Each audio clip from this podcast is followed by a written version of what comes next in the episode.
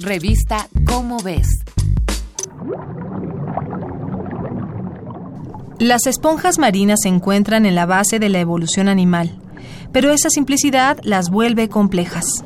Han sobrevivido por más de 600 millones de años a todo tipo de cataclismos y extinciones masivas sin cambios significativos en su patrón estructural. En los laboratorios científicos son famosas por su capacidad para regenerar cualquier parte de su cuerpo, haciéndolas muy longevas, casi inmortales. Con ellas se han logrado desarrollar sustancias antitumorales y antivirales para combatir la leucemia, el cáncer de mama y el herpes. A pesar de ello, su apariencia sencilla las convierte en una especie poco popular entre el público general. Tanto así que uno de los mayores expertos de ellas en México llegó a su objeto de estudio casi por accidente. Lo que no fue un accidente fue la vocación de Juan José Luis Carballo Cenizo por la vida marina, la cual ya figuraba en su fascinación infantil desde que veía Mundo Submarino.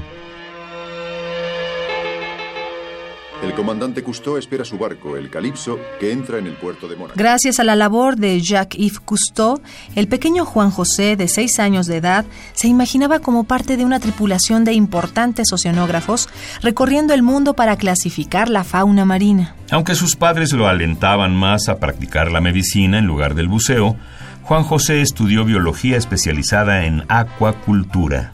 Cuando su profesor de zoología lo invitó a realizar con él su maestría, el biólogo tardó una semana en aceptar, por lo que el único tema de estudio que quedaba disponible eran las esponjas.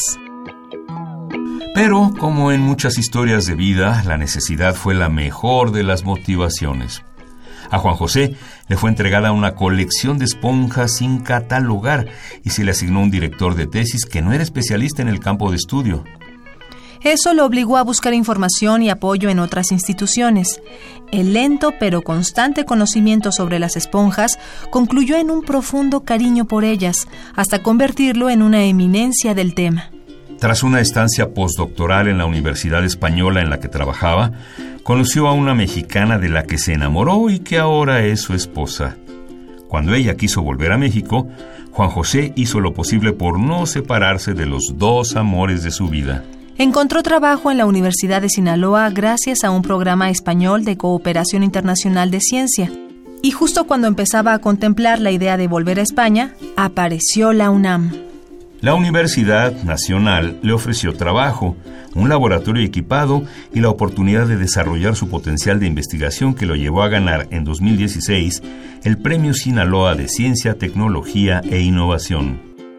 El ahora doctor Carballo se desempeña como jefe de la Unidad Académica de Mazatlán del Instituto de Ciencias del Mar y Limnología, donde ha conseguido transmitir el gusto por la investigación de las esponjas a varios de sus alumnos que ahora forman grupos de estudio al respecto.